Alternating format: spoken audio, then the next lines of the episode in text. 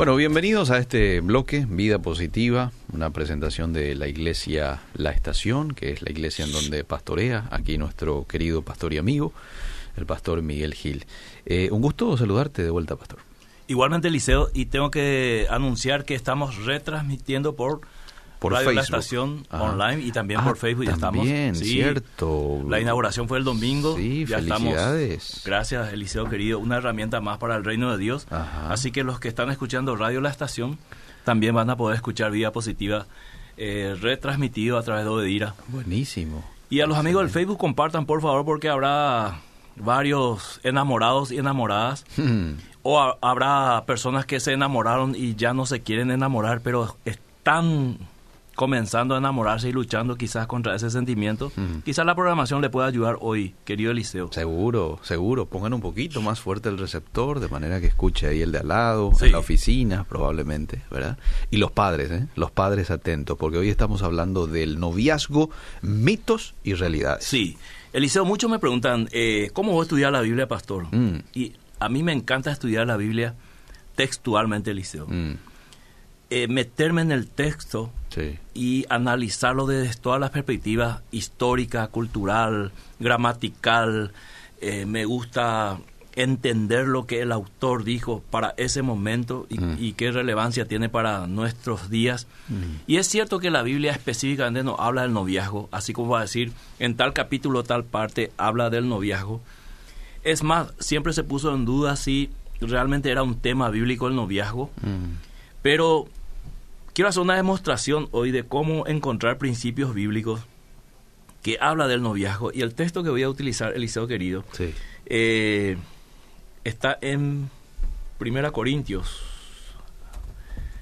A ver un poco donde el apóstol Pablo este, habla. Voy a encontrar acá. eh, te digo, querido Eliseo, Primera Corintios 7 puede ser.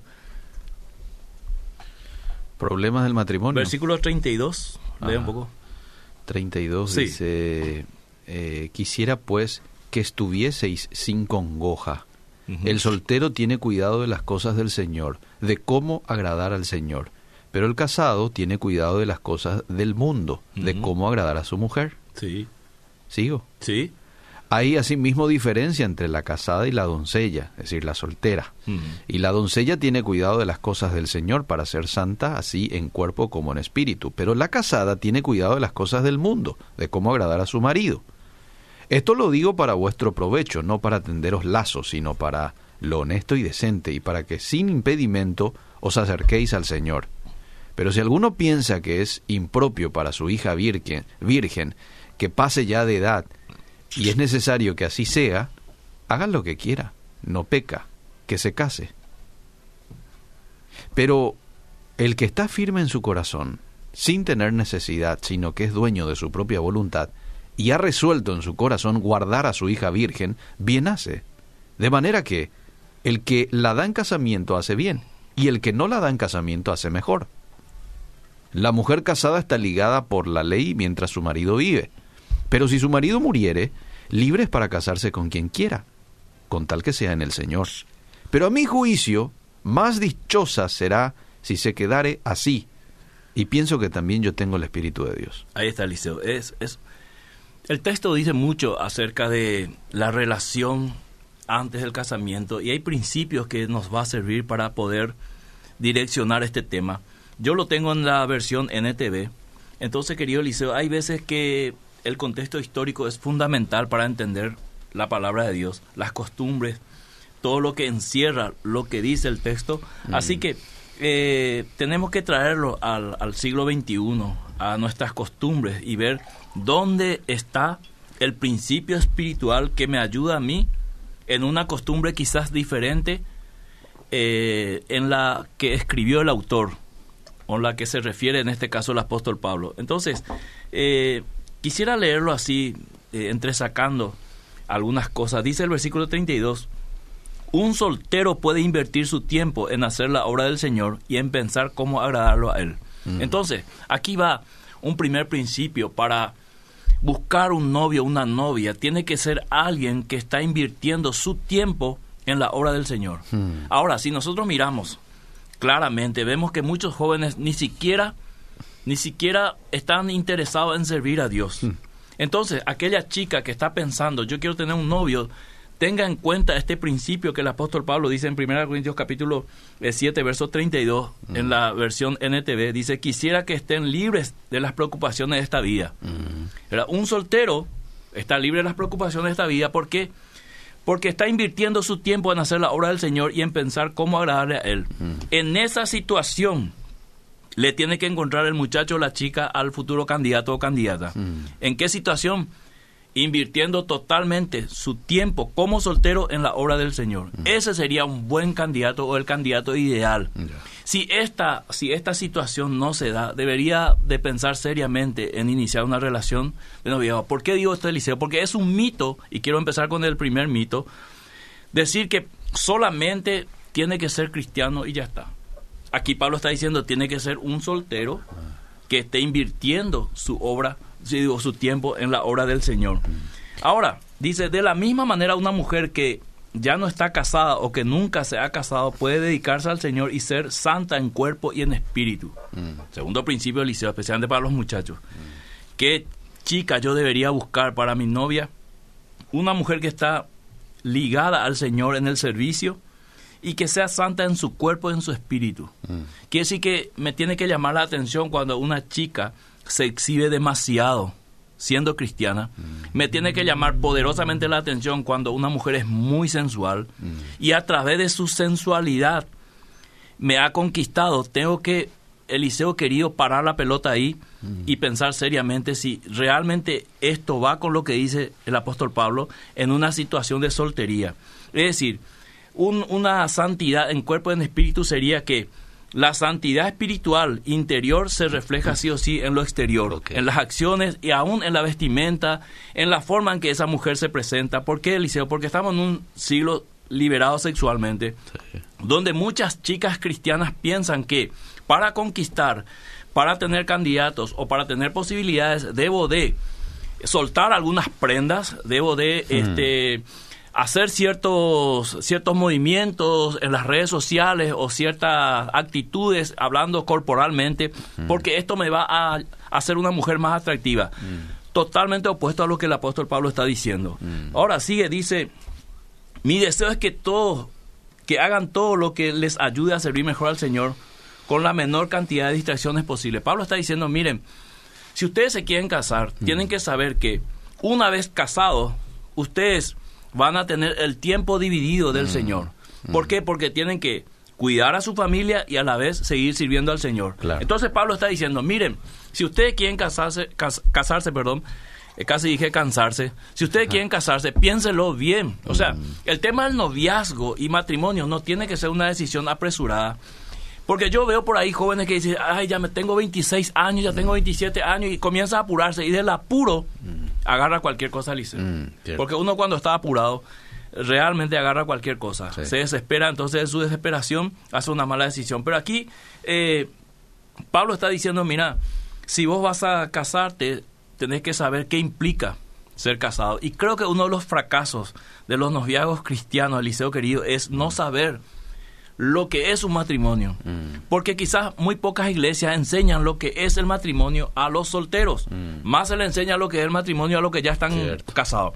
Pero hay excelentes estudios, puedo nombrarlos sin ningún problema. Uno mm. de principio de vida que enseña realmente lo que es el noviazgo y cómo debería ser este encarado. Pero hay que ser claro y honestos con los jóvenes que quieren formar un noviazgo. Mira, cuando vos te cases, cierta parte de tu libertad y cierta parte de tu vida vas a perderlo. Y eso es lo que Pablo está diciendo. Mm. Por eso dice, quisiera que todos sean como yo, mm. porque yo tengo todo el tiempo, toda la libertad para servir al Señor. Pero una vez casado vas a tener que ocuparte de las cosas de tu esposa y tu esposo y no va a ser eso opcional, es un deber, es un mandamiento prácticamente. Entonces, él sigue hablando de esto, pero quiero ir, Eliseo, a algunos mitos del noviazgo cristiano para que los que están envueltos en esta relación puedan saber esto es cierto o no es cierto. Mm. Tengo mucho, pero por una cuestión de tiempo y porque dijo hacerlo, voy a ser más puntual y darle también oportunidad a los oyentes. Primer mito, Eliseo, eh, que quiero mencionar, después de lo que ya mencioné anticipadamente, deben ser de la misma denominación o iglesia. Mm. ¿Por qué? Porque muchos líderes espirituales exigen que para el, la relación de noviazgo tiene que ser de la misma denominación. Mm. ¿Bajo qué pretexto? Porque entonces no van a tener ningún problema. Mm. Porque son de la misma doctrina, porque son de la misma iglesia, eh, porque están ahí y entonces no va a haber problemas de herejía y todo. Esto no es cierto, Eliseo, porque no hay ninguna garantía de que no tendrán los mismos problemas cuando cometen los mismos errores que cometen otros matrimonios. O sea, no importa que vos seas de la misma iglesia, de la misma denominación, si cometes ciertos errores que cometen otros matrimonios, vas a tener los mismos problemas. Así que esto no es tan cierto. Además, querido Eliseo, eh, eso sería como discriminación. Discriminarle a alguien. Ejemplo, si yo soy de tal iglesia, una iglesia tradicional, y tengo interés en una chica pentecostal, mm. Eh, y me salen con el cuento este que no, no va a funcionar porque ella es pentecostal y yo soy reformado. Mentira, mentira. El propio Calvino tuvo una esposa eh, una viuda de una anabautista y no tuvo ningún problema Calvino con eso, ¿verdad? O sea, no conocemos la historia que se separaban por... por mm. eh, y, aquellos que leen y conocen la historia del cristianismo, sabe que para un calvinista como Juan Calvino, aunque Juan Calvino, Calvino no era tan calvinista como sus seguidores, tener una esposa anabautista, mm. ¿verdad? O de injerencia, influencia anabautista sería eso como casi un... Mm. ¿eh? Mm. Pensar seriamente, ¿verdad? Pero sin embargo tuvieron un matrimonio de 10 años. Mm. ¿Qué implica eso, Liceo? Que más allá de lo que puede ser una denominación o una iglesia, está el corazón de los principios que hemos puesto anteriormente. El que realmente el corazón y el espíritu sea dominado por el Señor, en que realmente esté enfocado en el Señor, porque la denominación y la iglesia no te garantiza absolutamente nada. Que yo diga, yo soy cristiano de tal iglesia, ¿qué garantía hay, mm. Eliseo, si me tienen que probar mi espíritu, mm. me tienen que probar mi fe, tienen que ver los frutos del Espíritu Santo en mí y tienen que ver la vida santificada que yo llevo. El hecho de tener un sello o un, un, rótulo de una iglesia o una denominación no dice absolutamente nada. Así que esto es un mito, esto de que tienen que ser de tal denominación de la misma o de la misma iglesia. Así que ya pusimos el ejemplo de Calvino ahí. Primer mito derribado, entonces. Primer mito derribado porque esto no es así, ¿verdad? Eh, doy mi ejemplo. Mi esposa proviene de la Asamblea de Dios ah. y yo provengo de la iglesia Hermanos Menonitas, ¿verdad? Y llevamos un matrimonio de 25 años. Hay ciertas cosas que eh, en ciertos temas donde no comulgamos cuando dialogamos, mm. pero no es un tema para romper el matrimonio. Solamente yo le digo, para mí mi punto de vista es esto, mi amor. Mm. Y ella me hizo, a mí me enseñaron siempre así. Mm. Y bueno, vamos a dejar eso y sigamos con nuestro amor. Bien. Voy a ser tan tonto del liceo mm. en una discusión teológica de 500 años mm. que no se pudo resolver que yo eh, termine mi matrimonio porque no. estoy de acuerdo con mi esposa. Imagínate, Eliseo, ¿verdad? O voy a ser tan fanático de decir, no, me voy a separar y voy a buscar una de las iglesias menonitas, mm. ¿verdad? Sería un, un tonto en ese sentido. Y con la menonita también vas a tener tus desacuerdos, ¿verdad? Seguro, Eliseo, porque... Somos diferentes. No, es porque en cada, en cada iglesia, en cada denominación hay corrientes, ¿verdad, Eliseo? Claro, claro. Segundo principio. Vamos. El pastor debe dar su aprobación. Ah a nuestro a nuestra relación. Esto es muy fuerte, Eliseo. Yo lo digo como pastor. Yo me dejé de este tema hace mucho. ¿Verdad? Esto de dar la bendición a los noviazgos, ¿verdad? Y si yo no doy mi bendición, entonces no sirve más o menos. Esto es esto es un mito porque el pastor solo puede dar su aprobación si se trata de su hijo o su hija. ¿Entendés, Eliseo querido? Son los padres quienes deben dar la aprobación. El eh. pastor debe dar el mejor consejo, guste o no al joven o a los novios el consejo, pero no la aprobación. Pero hay muchos que dicen de que los pastores son los padres espirituales de eh, los miembros de, una iglesia. Sí. Eso entonces es un mito también. Lo de padre espiritual, inclusive Pablo se presenta como padre espiritual de Timoteo. Ah. Pero el padre espiritual, Eliseo, no significa que vos sos el dueño de la persona. O sea, en ninguna parte de la Biblia te autoriza que como padre espiritual vos tenés que tomar decisiones que corresponden a los padres naturales. Ejemplo, si yo soy padre espiritual de Elías Sí. y sus padres le quieren este, pagar el estudio o quieren que él estudie medicina y yo como padre espiritual digo, no, no, no, yo quiero que sigas eh, el fútbol, ¿verdad? Estoy oponiéndome a los padres naturales y estoy violando un principio bíblico de la honra a los padres. Entonces yo no puedo sobrepasar un mandamiento bajo una enseñanza de padre espiritual que es muy amplio, que es hermoso, pero que tiene eh, características muy espirituales. Bien. Y lo que estamos hablando aquí no son características espirituales, son características naturales, donde el joven tiene que involucrar a sus padres en una decisión muy importante como el noviazgo. Y si los padres se oponen, y si los padres dan su aprobación para ese chico significa mucho. Y si no dan su aprobación también significaría mucho y tendrían que analizarlo juntos. Pero eso de que el pastor tiene que aprobar la relación, eso no es cierto. Bien. ¿Verdad? Es apenas un mito. Que le hagan partícipe al pastor, que le pida consejos, que le otra cosa. un discernimiento, ayúdame pastor, orar por mí, ayunar, todo eso está bien. Bien. Pero eso es la aprobación. Y digo a mis hermanos pastores que están escuchando la radio, quítate ese peso de encima, querido pastor. Es una canasí donde vas a entrar queriendo aprobar o desaprobar noviazgo, porque después te pasa la factura. Cuando aprobaste y sale mal, estás metido en un problema. Uy. Y cuando rechazaste y sale bien, también estás metido en un problema. Así que lo mejor es ponerse en el aire, ¿verdad?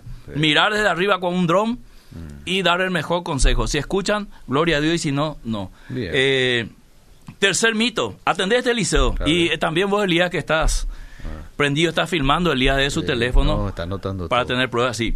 Lo convertiré a Cristo por el camino. Este famoso liceo. Sí. ¿Cuántos ya intentaron? Y yo sé que la audiencia va- me va a escribir y me va a decir, yo sí le convertí por el camino, Mm. ¿verdad? Y bueno. Una, una excepción nunca puede ser una regla. Mm. Y una experiencia no puede ser una ley. Así que puede suceder, claro que sí, pero es un mito eso. Primero porque yo no puedo convertir a nadie, es el Espíritu Santo. Mm. Sí. Y segundo que es jugar con el futuro. Y como no tenemos la máquina del futuro o la bola de cristal, no podemos asegurar si va a ocurrir o no. Entonces, eh, la conversión es interna y no externa. O sea, ¿qué puedo hacer yo para que alguien se convierta? Predicarle todo lo que quiera, pero siempre la decisión va a ser personal. Te voy a decir a veces Sí. como, como dice una señorita que ya tiene un novio no cristiano, pero eh, no, no quiere del todo soltarlo. Pero es bueno, tiene mucha apertura Sí. a las cosas. Le gusta Dios. la iglesia. Le gusta la iglesia. Es buena persona. Mira, Eliseo, cuando yo era novio, hasta el ajo me gustaba. Sí.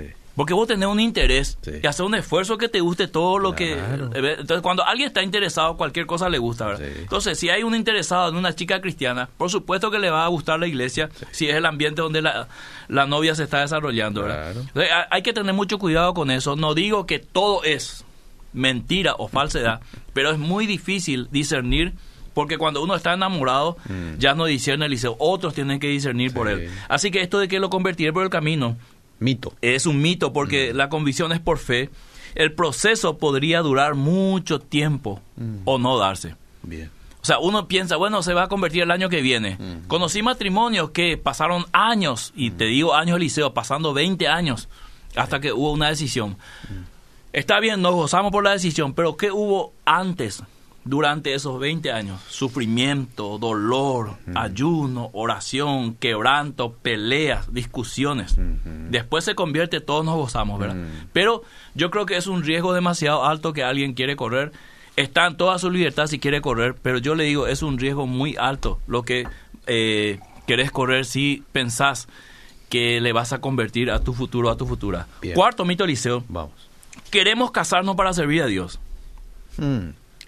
El servicio debería ser parte de la vida del soltero, así como lo dice Pablo. El soltero tiene cuidado de las cosas del Señor. Eso de que yo no sirvo a Dios y ahora que me caso voy a servir es, es un mito, ¿verdad? ¿Por qué? Porque todo lo que nosotros somos de solteros y tenemos las actitudes y las características o las costumbres, lo llevamos al matrimonio. Entonces, si vos estás sirviendo al Señor siendo soltero, lógicamente que al casarte eso lo vas a trasladar y te va a ser un poco más difícil, según Pablo, servir a Dios porque tenés que compartir tus responsabilidades en tu matrimonio. Entonces, si yo no sirvo de soltero, ¿quién me dice que de casado va a ser más fácil? Claro. Pero entonces esto es un mito también, querido Eliseo, que no siempre es una realidad.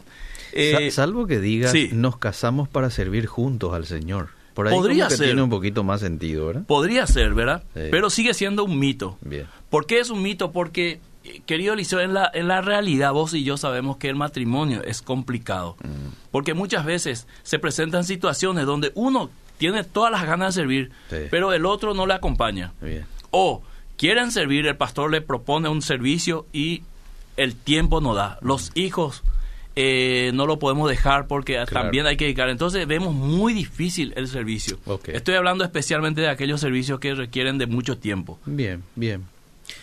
Mira qué cantidad de mensajes. Usted me dice cuando leo. Ok, ok.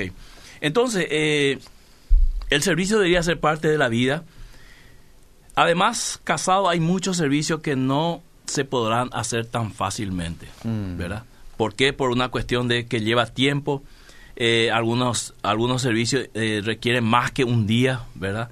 Eh, entonces, la responsabilidad del matrimonio deben ser prioridad, ¿verdad? Así que muchos quieren servir los casados, pero se dan cuenta de esta realidad, así que tienen que buscar alguna forma. Quinto mito, Eliseo, Mm.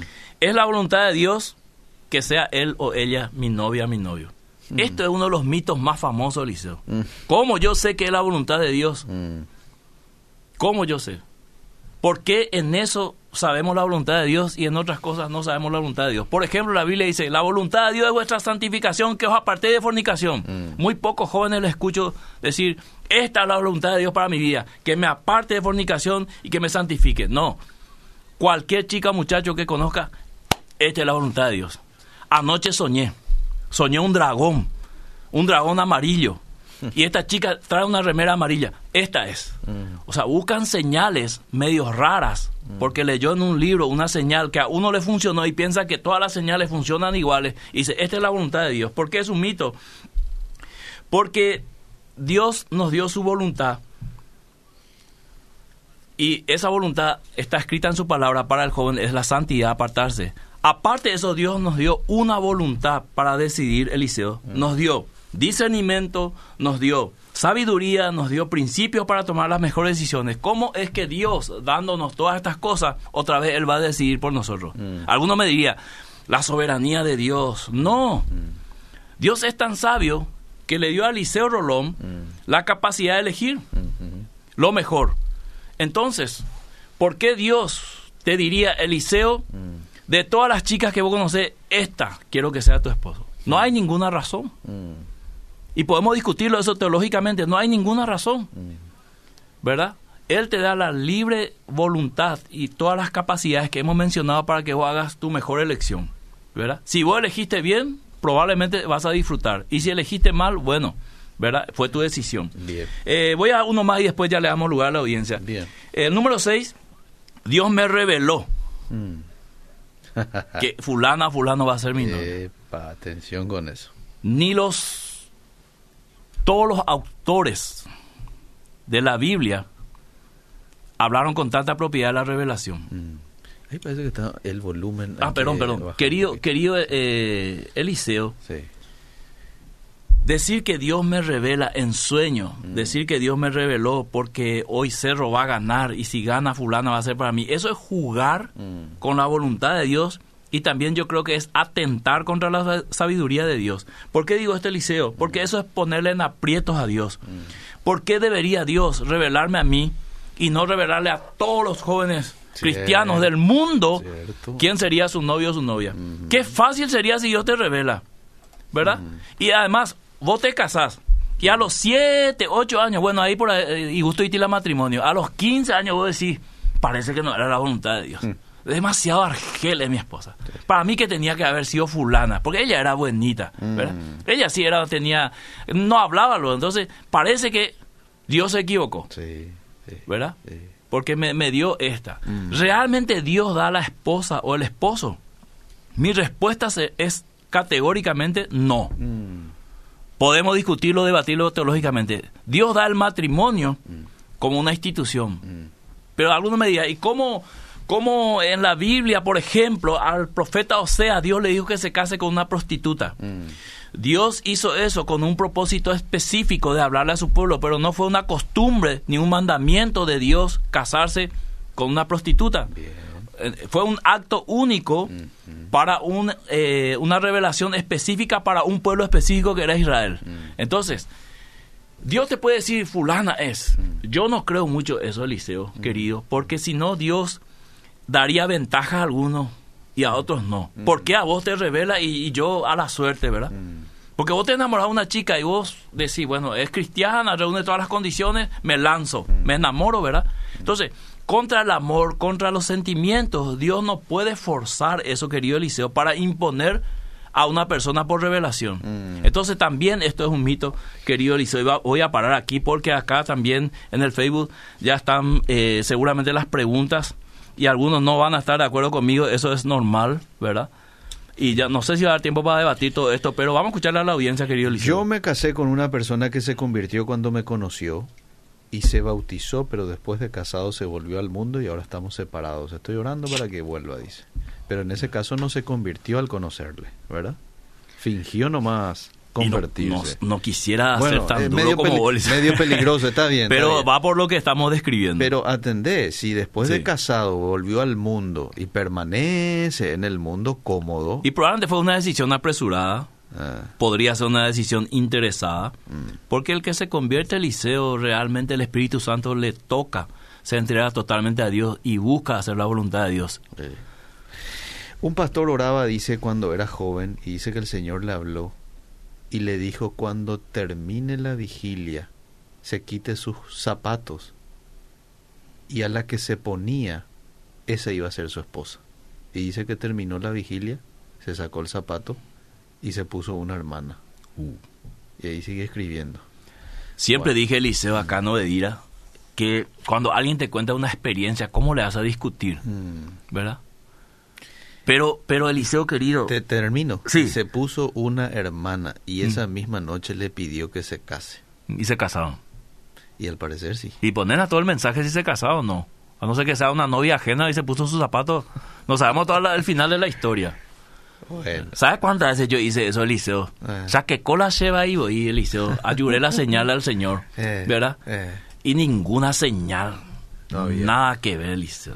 Rebo- no es la voluntad de Dios y creyente o rebotarnos. Y ese era mi ñenga, Eliseo querido. ¿Verdad? Y de la nada Dios me proveyó una esposa, una hermosa esposa, ¿verdad? Eh, pero yo tengo mucho miedo de las señales. Mm.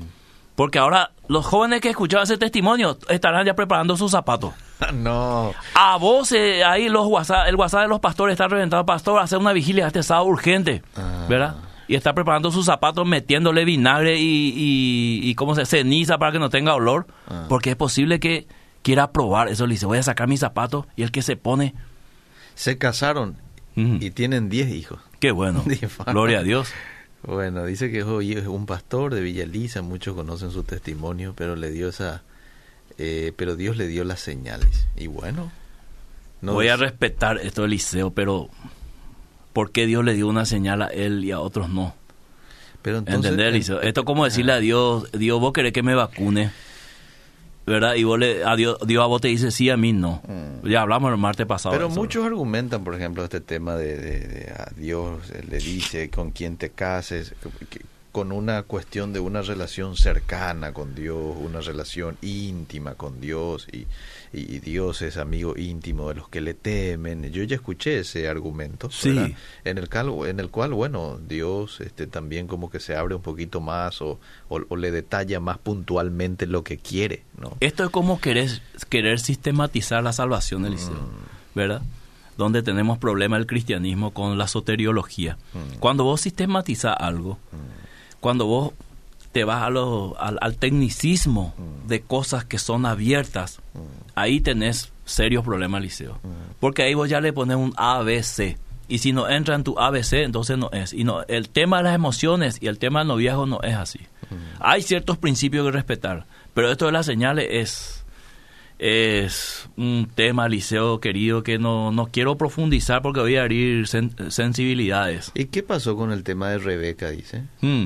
Con Rebeca fue Isaac el que le dijo que vaya a elegir Ah, mujer, sí, y, ¿verdad? y pidió una señal el, el mayordomo este de Abraham. Sí, el siervo de Abraham. A la que me dé agua, Ajá. esa va a ser. ¿verdad? Y es una señal que habla el Antiguo Testamento, pero no es una ley, pues, Eliseo querido. ¿Entendés? Claro. Sí, Porque entonces se, tendría que dar a todos. Es fácil, vos le decías a un joven, ¿sabes qué vas a hacer? ¿Por qué no le pedí una señal a Dios? Mm. Me gusta fulana, ok, vas a hacer lo siguiente. Eh, vas, a, vas a comprar una naranja mm. y vas a traer en el culto. Mm. Y si te pide en el culto, ¿cómo quiero tomar naranja? Esa es. ¿Entendés, Lizo? Estoy exagerando. O sea, eso es ponerle a una, a una desazón. Si es que termina el culto, termina la vigilia, mm. empieza el culto el domingo, termina. No, nadie le pidió una naranja, porque nadie te pide naranja en el culto. ¿Cómo se va a sentir el corazón de ese joven? Decepcionado de Dios, ¿verdad? Por eso hay que tener mucho cuidado con las señales, con las revelaciones, entre comillas, mm. porque no es, no es algo que sea... Eh, si alguien me dice, ¿es bíblico? Claro que es bíblico porque está en la Biblia. ¿verdad? El adulterio también es bíblico, el suicidio también es bíblico, ¿verdad? Pero no por eso se convierte en una ley o en un principio. Bien, yo sigo creyendo que Dios revela muchas cosas para nuestras vidas. Sí. Muestra en sueño. Eh, y yo soy una de ellas a quien el Señor me reveló en sueño y jamás para decir que no es así. ¿Pero qué te reveló en sueño? Estamos hablando específicamente del noviazgo. A ver, que nos comente un poco claro. oyente, que nos, que nos envíe qué fue lo que le reveló en sueño, ¿verdad? Pero la gente también, Eliseo querido, dice, yo tuve esta experiencia. Y quiere imponer su experiencia como si fuera que todo tiene que ser así, ¿verdad? Y no es así, Eliseo. A eso es lo que nosotros apuntamos. Una experiencia no es una ley. Y una buena experiencia puede resultar siendo una mala ley. Okay. ¿Y, ¿Y, qué opina el pastor de pedir señales para otras cosas? Por ejemplo, comprar un auto, una casa, etcétera. Eliseo querido, la fe es individual, ah, ¿verdad? Ah. Ahora, mucho también nosotros nos guiamos por señales, ¿verdad? Pero también hay cosas que Dios claramente deja a nuestra a nuestra voluntad. Al libre albedrío. Claro, porque si no vos le cargas a Dios. Ah. Eh, y las señales pueden ser coincidencias. Si yo digo, si mañana hace frío, eh. voy a comprarme un vehículo, mm. ¿verdad? Pero yo no, no estuve mirando mi presupuesto, quizás no necesite un vehículo ahora mismo, lo que necesito ahora es quizás material para mi casa. Mm, muy irresponsable. Entonces, sí, le tira una señal a Dios y mm. Dios tiene que cargar con eso, mm, ¿verdad? Y, si, y si la señal no se da, entonces le cargo la, la, la, decisión final a Dios. Ah, no fue la voluntad de Dios. Y si por ahí se da una coincidencia, le cargo todo ese, ese, ese peso a Dios entonces yo tengo porque Dios me dijo, ¿verdad? Entonces me parece eso, Liceo, que eh, desde la profundidad bíblica no, no va, Liceo. Y aunque muchos no estén de acuerdo, eh, desde la profundidad bíblica no va esa forma de actuar con Dios. Si Dios le revela a un joven que se casara con una hermana, también debería revelar a la hermana, cosa que no suele pasar. También es cierto, Liceo. Freddy. Cierto, Liceo. Dios le revela al novio normalmente, pero a la, a la, a la interesada no, ¿verdad? Mm. O sea que tendría que aceptar nomás ya la revelación de Dios. Hay una historia, me dice un oyente, de un pastor que se casó con su esposa y Dios le reveló en sueño a la esposa que ellos iban a estar juntos. Pero entiendo el punto del pastor Miguel, que no es una ley, pero tampoco se puede decir que no puede pasar. Claro, no, y no se dice luego que no, que no puede pasar, ¿verdad? Eh, no, de pronto Dios puede hacer lo que lo, cualquier cosa, ¿verdad? Ahora, eh, este, no es algo que... Cuando utilizamos la palabra mito, Eliseo, es ah. para llevar al campo ah. de lo que muchos creen mm. que es una verdad. Sin embargo, no es, porque eso es un mito, ¿verdad? Entonces, decir que enseñar a un joven, pedirle una señal a Dios, mm. quizás nunca se dé esa señal. Entonces, no es una verdad absoluta, no es una verdad bíblica, no es un principio espiritual. Ahora, si alguien me dice, a mí me funcionó, ¿verdad? Eso no significa que se tiene que usar como una regla, porque el día que alguien pida una señal y no se le dé la señal, mm. se va a llevar una gran eh, decepción de Dios. Mm. Porque ¿quién es al final que da la señal, supuestamente? Dios. Mm. O sea, yo le digo, Señor, si el alcohol se convierte en agua, entonces fulana es para mi novia. Estoy tirando toda la responsabilidad sobre Dios. Y tomo la botella esta, ¿verdad? Que están viendo en el Facebook. Y no, no, no se transformó en agua entonces, ¿cuál es mi, mi, mi, respuesta? Dios no quiere. Y a lo mejor Dios no tuvo nada que ver. Así también los que dicen que, que, tuvieron una señal, respeto mucho yo, Eliseo querido, las experiencias de cada uno, ¿verdad? Pero basar sobre eso la elección de un esposo o una esposa me parece muy, muy, muy peligroso. Muy bien, bueno, te voy a leer varios mensajes, Dale, porque son querido. varios. Tengo una novia, aún no somos casados, pero tenemos una hija. Cuando estaba embarazada ya lo ya la quería dejar porque no me gustaba. Ya la quería dejar porque no me gustaba, pero le hablé a un hermano de la iglesia y me dijo que si era para mí, Dios iba a hacer que la amara y si no y si no, pues la apartaría o permitiría que eso pase. ¿Qué me dice al respecto? El amor es una decisión, querido. Y me parece muy poco irresponsable embarazarle a alguien y después descubrir que uno no la amaba. ¿Por qué no, descubrió antes de hacer eso? Sí, Creo que la mejor manera de amar a esa sería tomar esa responsabilidad por ella, por la criatura, ¿verdad? Porque el amor finalmente es una decisión. Ajá. Me parece eh, una, una decisión muy fácil Mm. abandonarla ahora y decir, ¿sabe qué? Bajo pretexto Mm. de que no, no sentía nada por ella, ¿verdad? Esta me parece una pregunta A ver, ¿qué muy interesante. ¿El varón es el que tiene que buscar esposa? ¿O la mujer también? Porque un proverbio dice que bendito el varón que Sí. haya esposa. Sí, culturalmente Ah, estamos acostumbrados a que el varón busque. Sí. Eso no significa que la mujer también se ponga a buscar un buen candidato. ¿verdad? Y buscar en el buen sentido de la palabra. Ah. No es salir a recorrer iglesia y declararse a todo el mundo, ¿verdad? Como hacen la mayoría de los varones, sino buscar en el, senti- en el buen sentido de la palabra, elegir, eh, darle la oportunidad a un varón que se acerque, salir a cenar. Esa sería una forma sabia de buscar también, conocerle mejor, conocer su familia, ¿por qué no? La mujer también está libre y en todo su derecho de ir buscando para su futuro esposo o novio. ok. Pero entonces lo de anotar en un cuaderno, ¿cómo querés? Es un mito también, dice Raquel. ¿Cómo querés? Que, que sea tu... No, el prototipo, a- ahí viene una, una cuestión muy importante que dice la oyente del liceo. Vos podés tener tu prototipo de hombre, Sí. digo a las mujeres, Sí. y decís, yo quiero que sea alto, Ajá. musculoso Ajá. y que sea rubio. Un ej- el famoso ejemplo. Ya cambia mina, pedalizo. Que sea morochongo, ¿verdad? Eh, un morocho, sí. Entonces vos, vos Sí. automáticamente Sí. decís, todo el que no reúna este estereotipo o prototipo, Chao. eh, chau, Ah. ¿verdad? Porque vos estás fijo hablando de fi- eh, la parte física, ¿verdad? Esto es válido para mí, porque le gusta ese tipo de hombre, ¿verdad? Aunque en la historia se ha demostrado que uno que pensaba así o una que pensaba así se terminó casando con un eh, bajito, gordito, Mm. pero de un gran corazón, ¿verdad? Entonces, ahora, tiene uno derecho, por eso puse a- al principio que Dios nos dio una voluntad, un discernimiento, una capacidad de análisis. ¿Tiene una chica el derecho de querer enamorarse de un hombre de dos metros, morocho, musculoso? Claro que sí.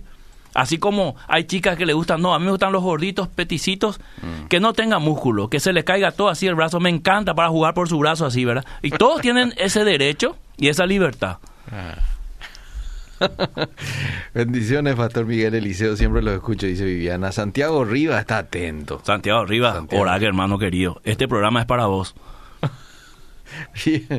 A ver qué más. Isabel Rivas también. No sé si es la hermana de pronto del compañero Santiago, pero está en sintonía. Julio Chenú, en plena sintonía. Maximino también. Buenas tardes, pastor. Siempre los escucho. eh, y primera vez en Facebook. Y si un profeta te dice eso de las señales, dice Isabel. Ay, ay, ay. de- Creo que hay un, todo un programa de los profetas que hicimos el liceo, Ah, ¿verdad? sí. Si el profeta hablara y dice la palabra y no se cumple, es un falso profeta, Ah, ¿verdad? Pero ¿te traería un profeta una decisión que te pertenece a vos? Es mi pregunta. Mm. Me encanta el liceo cuando, cuando alguien te hace una pregunta y vos le respondes con otra pregunta. Mm. Jesús utilizaba mucho este método. sí. Entonces yo le pregunto, Ah, ¿un profeta te puede revelar lo que vos tenés que decidir? hmm. Bien. ¿Verdad? Sí. Eh, O sea, yo tengo, que elegir, yo tengo que elegir la novia y viene Eliseo Rolón, profeta, y me dice, Sí. Señor, me dice que fulana va a ser tu esposa. Ah. ¿verdad? No, es por el profeta el que va a estar. Da- va a dar gusto si esa fulana a mí me gusta. Ah. Pero ahí se cumple lo que dice el oyente. ¿Y si la, a la fulana no le reveló? sí, cierto. Es uno el que va a estar con ella o con él este los 365 días del año y los años que van a estar juntos, no el profeta, ¿verdad? Van a vivir, dormir juntos, amanecer. Quiero aportar nomás mi opinión sobre el tema del noviazgo y matrimonio. Yo opino que el amor de noviazgo de dos personas se nace Hay química de los dos, desde el punto en que se conocen. El matrimonio sería decisión, no enamoramiento.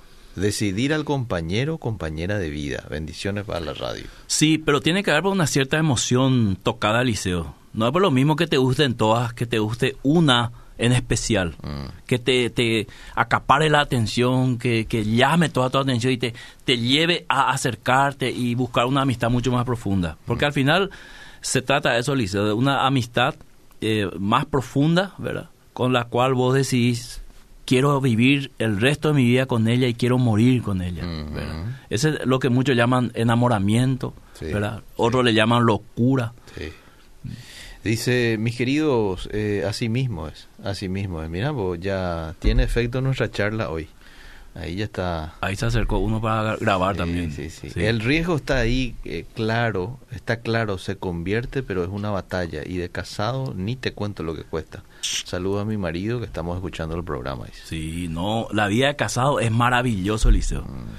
Pero el apóstol Pablo es sabio y dijo que iba a tener sus complicaciones también, ¿verdad?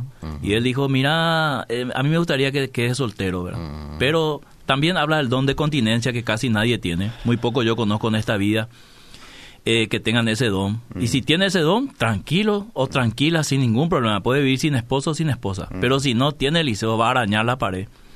Y Pablo dice en, esta versión, dice, si no puede controlar sus pasiones, versículo, a ver, versículo 37, si no puede controlar sus pasiones, hace bien en casarse, ¿verdad?